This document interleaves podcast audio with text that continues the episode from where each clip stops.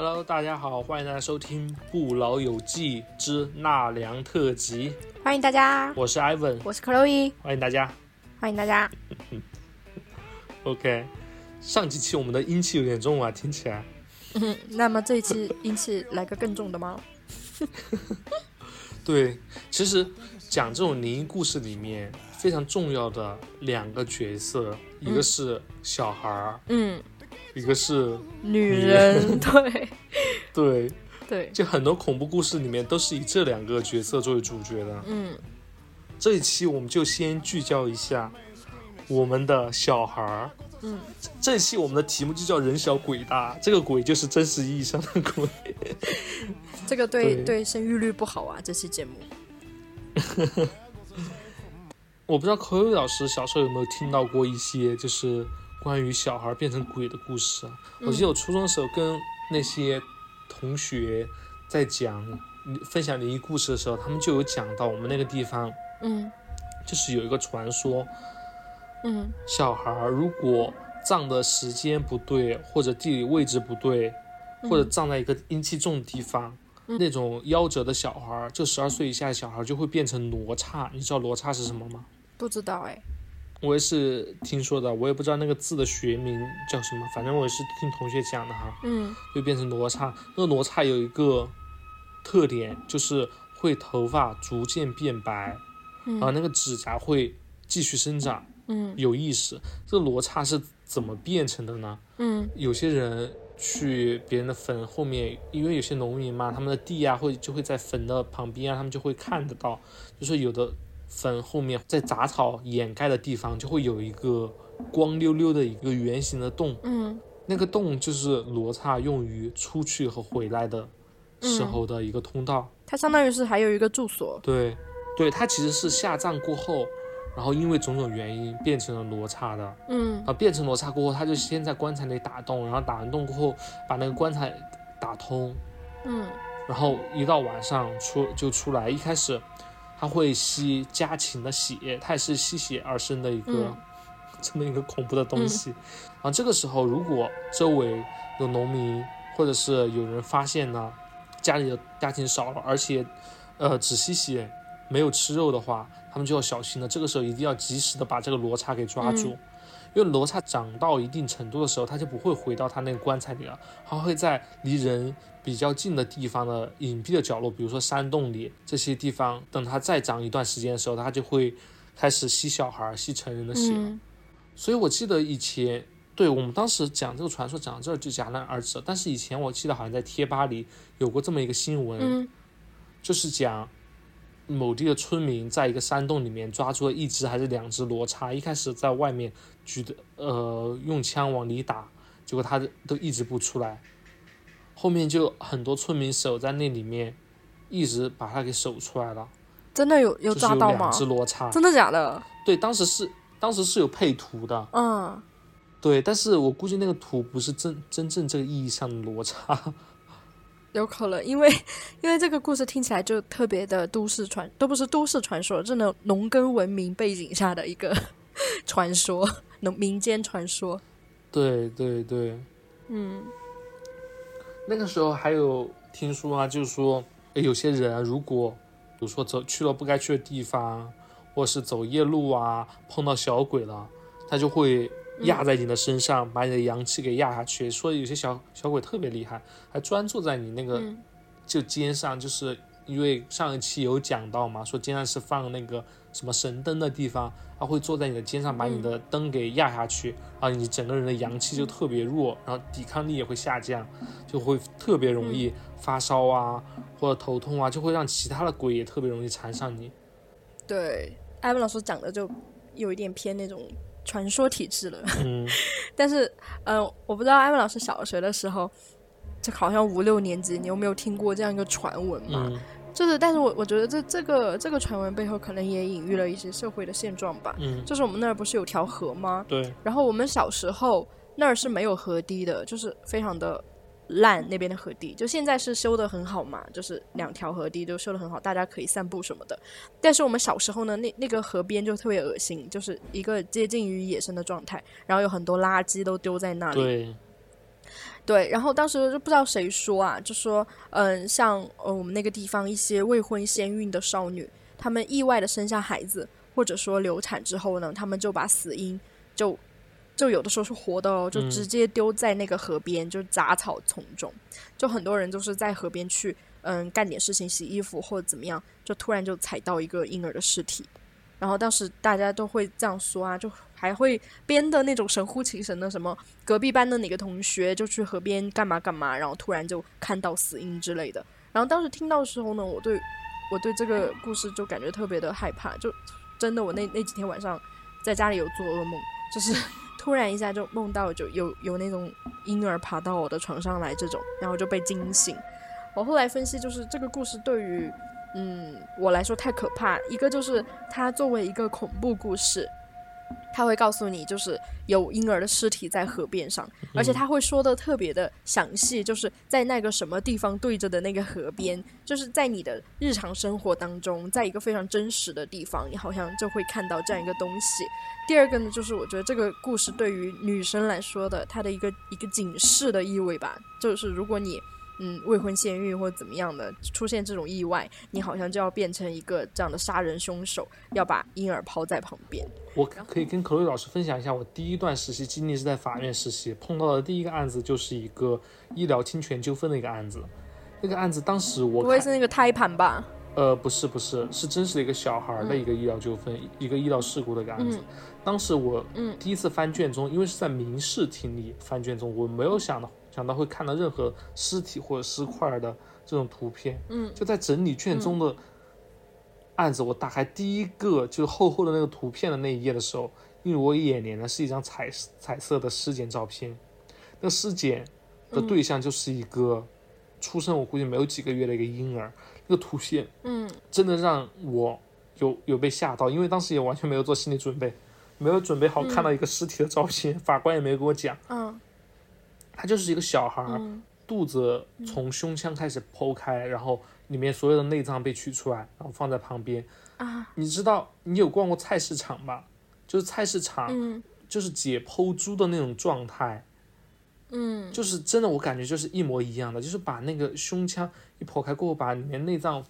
摆放在旁边，就跟那个菜市场杀猪那样。我这样讲可能有点不尊敬，或者有点，嗯，呃。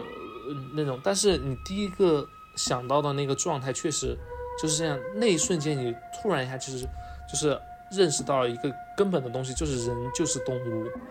对，就人的动物性，就是体现了淋漓尽致。在一定程度上，就是从单从一个生物组织的一个状态，在除去智智力方面，其实跟猪差别不大的。嗯，所以我刚刚为什么科老师一讲那个故事的时候。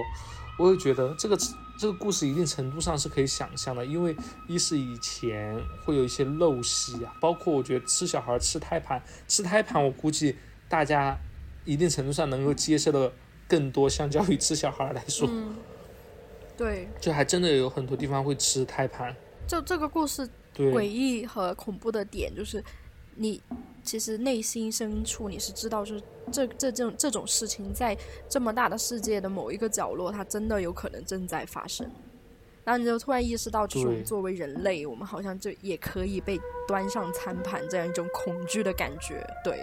包括可可老师刚刚讲那个河边的一个弃婴的故事啊，嗯，也是让我想起了我妈之前给我讲过。我我之前有问过我妈，我说以前说那种弃婴呀。就特别多嘛，然后就说会听说会扔到那个医院的那个旱厕里面啊，说那个旱厕都是小孩。我说这个故事应该是假的吧，这么夸张吗？嗯，我妈跟我讲，她说这个才不夸张，这个就是真的。是的，就我妈她说她小时候，呃，因为离那医院比较近，那医院又是那个旱厕，她说他每次都非常害怕去那个旱厕那里，因为旱厕其实下面就是个粪坑嘛，他经常过那里。就能听到有小孩在哭，就旱厕里面有小孩在哭。他说每次去那边就特别害怕，也特别不忍心，因为那里面确实就是一条条生命就扔扔到那里面，就他们就特别害怕去那个医院后面。我那个时候我才知道，我说这些故事居然是真的。是的，是的，特别是，嗯，现在人口调查之后，你会疑惑，就是有那么几千万的女生到哪里去了？就其实你从呃日常生活当中的方方面面，你可以听到这样的传说，包括就是有某个地方吧，然后他们就专门是修了一座塔，就你如果生下来是女婴，就直接把它放到那个塔里面，让它自生自灭。对，包括我的奶奶。就是我奶奶，就是我们那个县城老土著了，她就有讲过她小时候的故事。嗯，就不仅是你你说像扔在医院或者扔在别人家门口，就可能在那个年代还算比较好的。就有甚者就直接，嗯，我是听我奶奶她小时候讲的，她小时候那个人就挺大的了。她说当时就是那种老房子嘛，就进入进出房子有一个很高的门槛，就那种老房子。然后有有一个人，他妻子生了女婴，他就直接把那个女婴放在那个呃门槛上面，然后用斧头一下劈成两半，然后也也没有任何不同，就真的很可怕。为什么？所以就不想养啊，就不想养。我是觉得这些人其实在一定程度上有点还是蛮残忍的，就不想养的话。对你很难用我们现在的一些思维去揣测当时的一个情况，因为当时的社会情况跟现在是巨变，对，就有可能就真的是没有办法养了。但是听过来，就是为什么这类事情、这类的故事会让你觉得可怕？一是就是它真的真的就是会挑战你人伦底线那种可怕；第二种就是你真的知道它是曾经发生过或者正在发生的事情，就让它更加可怕。是我们这一期本来想讲一些小鬼的故事，结果没想到。发现成人更可怕。对对，那回到为什么你说嗯啊你你说，我说就是想回到这个小鬼的这个情境里面，我先聚焦在这一点上，然后下期可能再探拓展一下吧。然后因为还是有一些比较著名的一些呃小孩变成鬼的这种电影啊，比如说以前拍过的《闪灵》啊。包括《咒怨》里面的那个小孩儿啊，其实还还蛮可怕的。那个《闪灵》里面非常经典的那个镜头，就是那个双胞胎手拉着手，包括双胞胎在那个呃酒店的走廊里面并行着骑着那个脚踏车，然后突然一瞬间，那个血从四面八方就涌上来，把整个人窒息在走廊里面。确实，确实那个镜头还蛮可怕的。嗯，但是我没有觉得那个《闪灵》里面那个小孩儿有很可怕，《咒怨》那个倒是确实是挺可怕的。对，主要是《闪灵》那里面那一对双胞胎姐妹，就是它本身并不可怕，你知道吗？就是它要跟很多其他东西相辅相成。就特别是《闪灵》这部电影，我们后面可以讲一下，它给人的可怕是一种发自内心的恐惧，就是你身边人，就是一个正常人，他怎么就变成最后那种可怕的样子的？就在一个。与世隔绝的一个地方，就那种整个氛围才是真正的可怕。就是那个双胞胎，他长得又一模一样，然后他穿着一样的衣服，然后牵着手站在那里，就会有一种非常诡异。特别是他在遇到双胞胎之前，就是有那个那个小孩，他会骑着脚踏车嘛，就很长的一个镜头。对，这个镜头也是呃影视上很著名的，叫鬼镜头，就是它是一种氛围上的可怕。但是俊雄就真的是一种。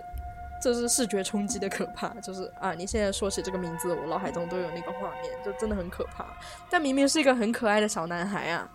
对呀，其实想一下，你口头描述的话，这其实应该是一个很可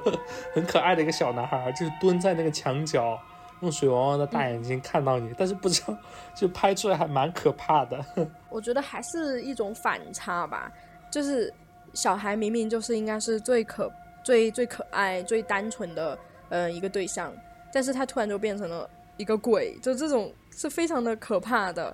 包括就是有很多以儿童，嗯为主要对象的一些影视作品，我就举两个例子嘛。第一个就是，也是很经典的恐怖片《孤儿院》，它虽然里面没没有鬼啊，但是也特别可怕。就是，嗯，害怕剧透的，嗯，听众们可以跳过这一段。就艾文老师看过这个电影吗？我看过，我。他在我人生的前几十、前十几年当中，我觉得他是拍的最优秀的一个恐怖电影。对吗？特别是最后揭秘的时候，对不对？对。那说说到这儿，我先插播一个，就是《老友记》里面有一个梗，有一个片段，就是大家如果嗯很久没看的话，可能忘记了，就是菲比他讲他呃小时候的什么经历啊之类的。他就说他一直跟一个小孩玩的很好嘛，嗯然后还抱着他，然后还一起玩什么的，直到他十几岁，他才发现那不是个小孩，那是个四十多岁的侏儒，然后就特别的诡异。对，那么这个这个这个短短的故事呢，它就概括了呃孤儿院的一个嗯故事内核嘛，就是类似于一对夫妻想要领养一个小女孩，然后他们就去孤儿院就挑选了一个。嗯，很可爱，然后举止也很得体，然后很懂事又很可爱的一个小女孩。但这个小女孩她其实是一个成年人的精神病患者，她从精神病院跑出来，然后她每到一个家庭呢，她就会把人家搞得家破人亡，然后又继续逃窜。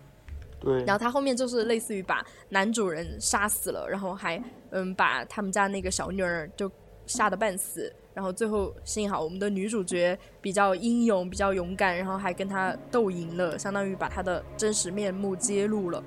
然后这部电影就拍得非常的可怕。首先就是刚刚我说的反差，就是明明是最可爱的人，他为什么呃会这么可怕呢？就是孤儿院，我觉得相当于是把我们的恐惧具象化了。我觉得我们其实最怕的就是一个小孩子的身体里面其实装着成年人的灵魂，就是你无法去想象怎样该面对这样一个人，所以他会这么可怕。是的。那么，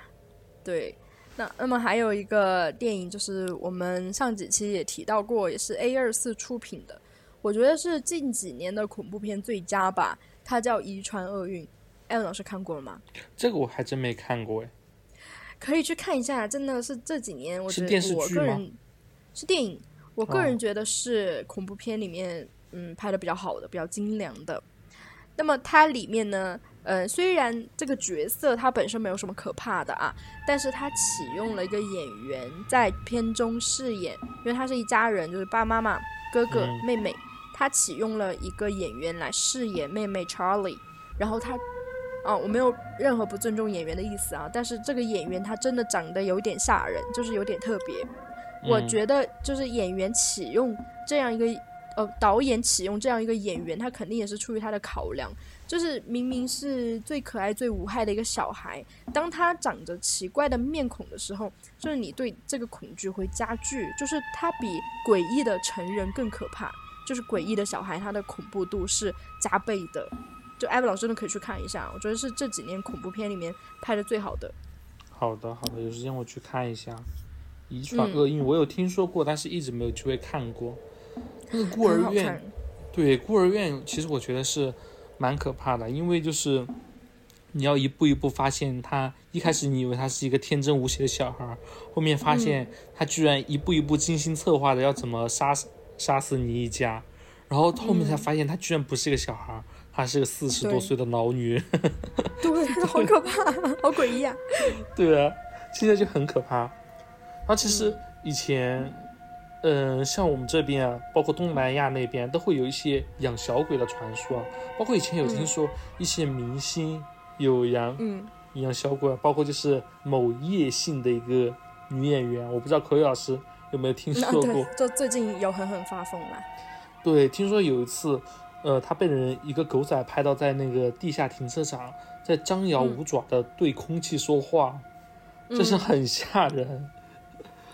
真的很担心他的精神状态。之前还在那个对，还上过微博热搜，很、嗯很多人就说他是当时去养了小鬼，但是被小鬼反噬了，所以现在变得精神嗯不正常。对，那么大家养小鬼的原因，无非就是呃想要发财，想要改变自己的运势，或者想要变得更健康，就会有一些人跑到泰国去请小鬼回来，因为国内好像没有这个传统吧。对对，好像会去泰国那边去请小鬼，他们那个小鬼好像说是小孩的尸体放到寺庙里面怎么制作得来的。但是我不得不说，就是东南亚那边真的很多邪、很邪的东西，就听起来就不是很正常的东西。就虽然大家都是迷信，就没有谁比谁高贵哦，但是他们那边这种诡异的东西嗯就特别的多。但是好像就是对，就比如说你刚刚说的小鬼嘛？就是我之前有听闻，就香港那边的嗯很多明星，他们都有呃，去那边，包括求神拜佛，他不是拜那边的四四面佛还是什么的，就说很准啊。嗯，还有一些养小鬼的，当时是在互联网上有有嗯比较红，就是古曼童。你说的是不是同样一个东西？对，他嗯，对他的大概意思就是说，那些意外去世的小孩，或者说没有活到成年就夭折的一些婴灵吧，就把他们坐在这样一个古曼童里面，然后你想要把他请回家的时候，你就把他请回来。当时就是红到。就是淘宝都可以买得到，当时的那种监管也不是很严嘛。后来就是在网络上大批曝光之后，嗯大家说，嗯，怎么淘宝还卖这种东西啊？然后赶紧就连夜下架了。特别是我觉得很很诡异嘞，之前我是误入了百度贴吧，还是哪个社交媒体，还是豆瓣什么的，他们有一个呃交流论坛，嗯。对，而且他们的交流论坛的名字就有一点类似于什么宝妈交流，就是你你以为是一群养小孩的妈妈在交流，很像黑色校花哎。对，但是 你有点就是说，你发现他们的标题也很正常啊，就说啊，我们孩子就是昨天没有吃东西，说这最近不是很想吃东西，就各位宝妈是怎么弄的？然后你点进去之后，大家会说。哦，我真的觉得，你知道吗？就是不仅有黑色幽默，而且有一种特别诡异的感觉，就是他们在用很平常稀松的语气来说一件 就很恐怖、很恐怖的事情啊。然后我就点进一个帖子啊、我印象中好像说的是，就请回来之后，对，好像很多人是因为想要怀小孩儿，还是说，呃，反正就求一些嗯这方面的东西嘛，就把就把那个嗯古曼童请回来，然后还给他放的玩具啊什么的，然后还有人说就说会放零食，对，然后他还有人就说，嗯，我家的宝宝，嗯，就特别喜欢吃旺仔小馒头，然后我就给他放了很多在那儿。然后有一天我亲戚小孩来了就不知道，然后就吃了嘛。然后我家小孩最近就在发脾气，然后经常就看到，就就经常就看到他，然后他经常吓我之类的。然后大家都在下面对，对，然后大家还会在下面安慰他，就真的会有人觉得这样的宝宝很可爱，就说啊，你家宝宝好活泼哦，然后就还安慰他说没有什么，就宝宝肯定会生气啊，就把他最爱的零食给拿走了，你一定要安慰他，然后多买一点放到他这儿，他过几天气就消了就好了啦。我当时看的时候，我觉得你们在干什么？我的天哪，这是母爱太泛滥了吧？对，关于养小鬼的，就是说，因为小鬼它的贡品会比较特殊，都是小孩儿爱吃的零食、对，饮料之类的。嗯，对，而且说就是如果养的好的话，你还能当着你的面，你还能看到那个未开封的那个饮嗯料，比如说那种玻璃瓶、玻璃瓶或者塑料瓶的那种嗯玻尿瓶。OK，呃，他会在你的面前就把它给喝掉，就说明他不是很怕人，而且特别愿意帮你。但是如果你发现他那些零食好几天都没动过的话，就发就是对你生气的。他一生气的话，就会做特别多捣乱的小事情，就这儿破坏一点，那儿破坏一点。不至于致命，但是会非常的烦。就是你，你听着你不觉得就是有又有点诡异，又有点萌那种感觉吗？就是很奇怪的一种感觉。就它明明是一种这样诡异的东西，但是它又有那种小孩子的特性，就比如它会任性啦，它会吃醋啦，我它它会调皮啦，但是他是鬼耶，嗯，就是怎么会这么诡异啦？对呀、我觉得他那么爱吃零食的话，不应该住在家人家里，应该住在那零食工厂里面。好啦，你不要说这种不恭不敬的话哦，小心哦。OK OK，就说这些小鬼一定要好好的对他们，然后嗯如果、呃不想养了或者要怎么着，你一定要把他正式的要请那些人把他从自己家里给请走，不能就是一气了之。一气了之的话，会给你今后的人生带来特别大的厄运。嗯，对，包括改变运势的，我不知道口里老师有没有听过这么一个传说，就是有些生病的人会在嗯故意在地上扔钱，然后说谁捡到这个钱，然后就把自己什么什么多少年的寿命给他。对呀、这这个我觉得还是有一定道理的。就是如果大家在街上捡到钱，特别是那种叠的很好的钱，就是它有叠一个特别的形状，就千万不要捡来用，是吗？那这碰到这种情况怎么办？再扔掉？就不要捡啊！就地上有钱很难不捡。我就说 叠好了你就不要捡了。OK OK，嗯包括以前还看了一个，就是像也是呃那个小孩可能会年纪比较大一点，嗯叫伊甸湖，嗯，那个电影我不知道口语老师有看过吗？我看过，我看过，这很可怕。我去，这整个那里面几个小孩，对对对，就是看电影的整个途中都是心是揪着那种感觉，感觉比任何的鬼片都要可怕。对，那些真的是人比鬼更可怕。那这个故事大概就是讲的是有两个有有一对情侣嘛，去一个呃人比较少的、比较偏远的湖边去晒太阳，嗯。去度假，嗯，结果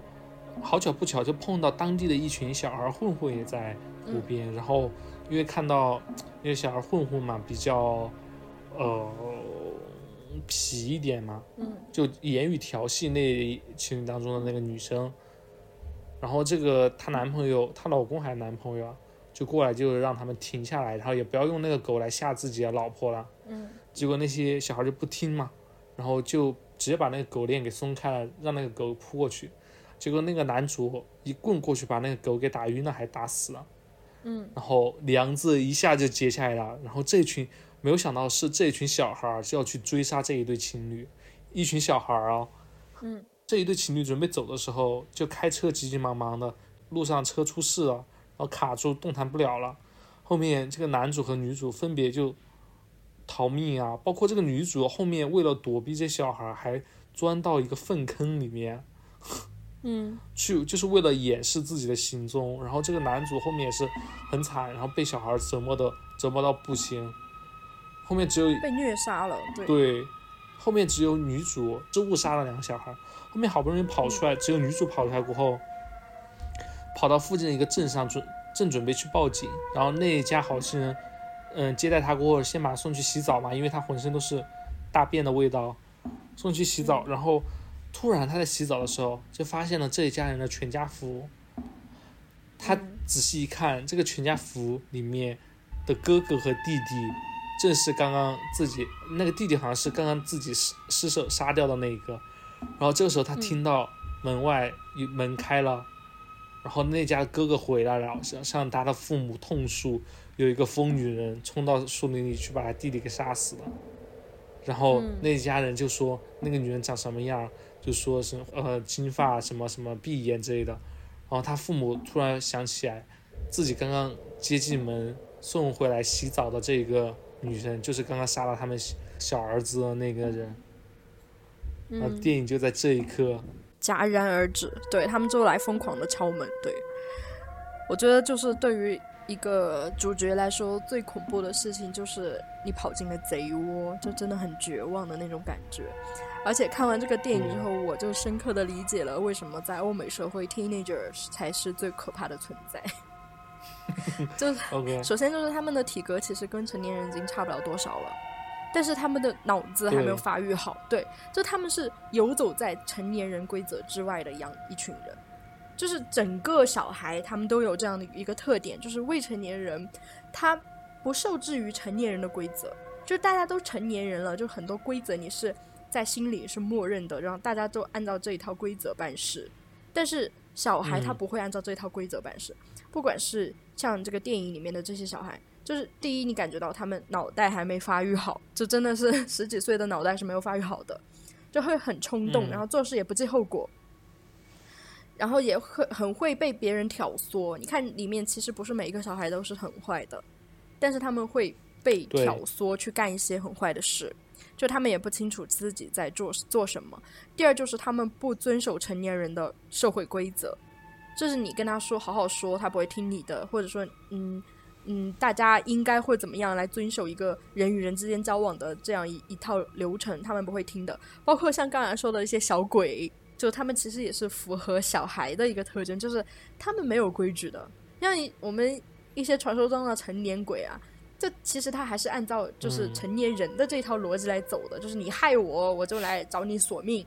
然后你要是没害我，你做好事儿，我就放你一马。这其实他是还是有一个就是成年人世界的那一套的一个价值观的这样一个规规则在对，但你看古曼童这种，你真的很难去预料他下一步会干什么。就他是小孩，他没有任何的规则，所以我觉得这也是关于小孩子的电影当中会让人觉得格外可怕的一点，特别是就伊甸湖，他因为我之前就很难没有听说这部电影吧，就是大家都会说这部电影就是讲小孩的嘛，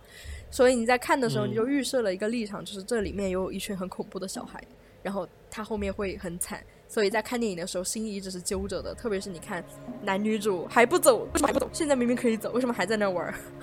然后就特特别的揪心，对，没想到最后还跑到贼窝了。这也验证了一句话，就是每一个问题少年背后都有一个问题家庭。呃，这个电影前半部分很让人糟心的一点就是，其实男女主有很多时间是可以走掉，但是他们没有走，他们始终觉得对面是一群小孩儿，小孩不会做出什么出格的事情，就是在一个这样一个前提下面，他们觉得呃自己是成年人，可以掌握住、控制住这些小孩儿，不会让事情进一步发呃进一步发展。那事实证明，就是小孩发起疯来，成人完全是控制不住的。对对，就是他们其实是有一种成年人的傲慢在，他们会觉得自己不管是从智力还是体力，他们都碾压这一群小孩，所以也没有太放在心上。但是如果他们再仔仔细的想一想的话，其实呢，就是在成年人的世界里，你是碾压他们的存在。就是在那一套嗯规则的运转当中，成年人肯定是呃在未成年人之上的，不管是嗯体力、智力对这个社会的认知，还是社会资源之类的，它是碾压未成年人的。但是你在一个完全原始、野生的一个环境当中，你是可能嗯没有办法去超过他们的，就是在人类社会规则之外。一个完全动物性的环境当中，你不一定能够战胜他们，因为首先就是他们的体格其实已经跟成年人差不多了，第二他们又是群体作案，就是你很难去把他们战胜。就像之前还有欧美还有一个蛮老的电影，名字我忘记了，它大概的一个呃内容就是有一个岛上还是一个与世和隔绝的地方，它那个岛上面只有小孩儿，他们把所有的成年人都杀了，然后就小孩儿来维持一个社会的运转，然后就会让人觉得特别的可怕，所以我其实是什么电影啊？呃，名字我忘记了，我等会儿查一下发给你吧。就是好像欧美那边有拍很多这样类型的电影呢，就是全是小孩儿，就他们把成年人杀了，就里面只有小孩儿，就特别的诡异。但是我还我还是觉得就是 对，就是还是在一个完全动物性的环境当中，小孩儿他可能真的是会碾压成人的一个存在。就是你把这种伦理纲常全部抛开，就什么尊老啊这些全部抛开之后，就你不一嗯定可以碾压他。我觉得这就是一个作为一个成年人内心最深处的一个恐惧。嗯，嗯对，其实为什么有些呃动嗯恐怖片啊，会或者是一些鬼故事会执着于选择小孩儿作为一个主角啊？我觉得还是有一种反差反差在这里，因为很、嗯包括世界上几乎所有的主流的文化里面，小孩儿始终是作为一个呃接受者，就是接受社会给的教育，接受父母给的就是基本物质条件，就作为这么一个角色，他是一个顺从、服从的这么一个角色。但是如果你把他这个社会形象给改过来，发现他可以是变成一个破坏者，变成一个十足的一个有能力的一个呃规则的一个改变者的话，这一点就会突破对于这种传统形象的一个枷锁，就会让人感觉有点不一样，还是有点可怕的。对，所以我觉得就是这种有小孩元素的恐怖片，它会震撼到每一个成年人的心，因为我感觉成年人他是有他的傲慢的，就其实嗯。嗯没有把小孩很放在一个平等的位置，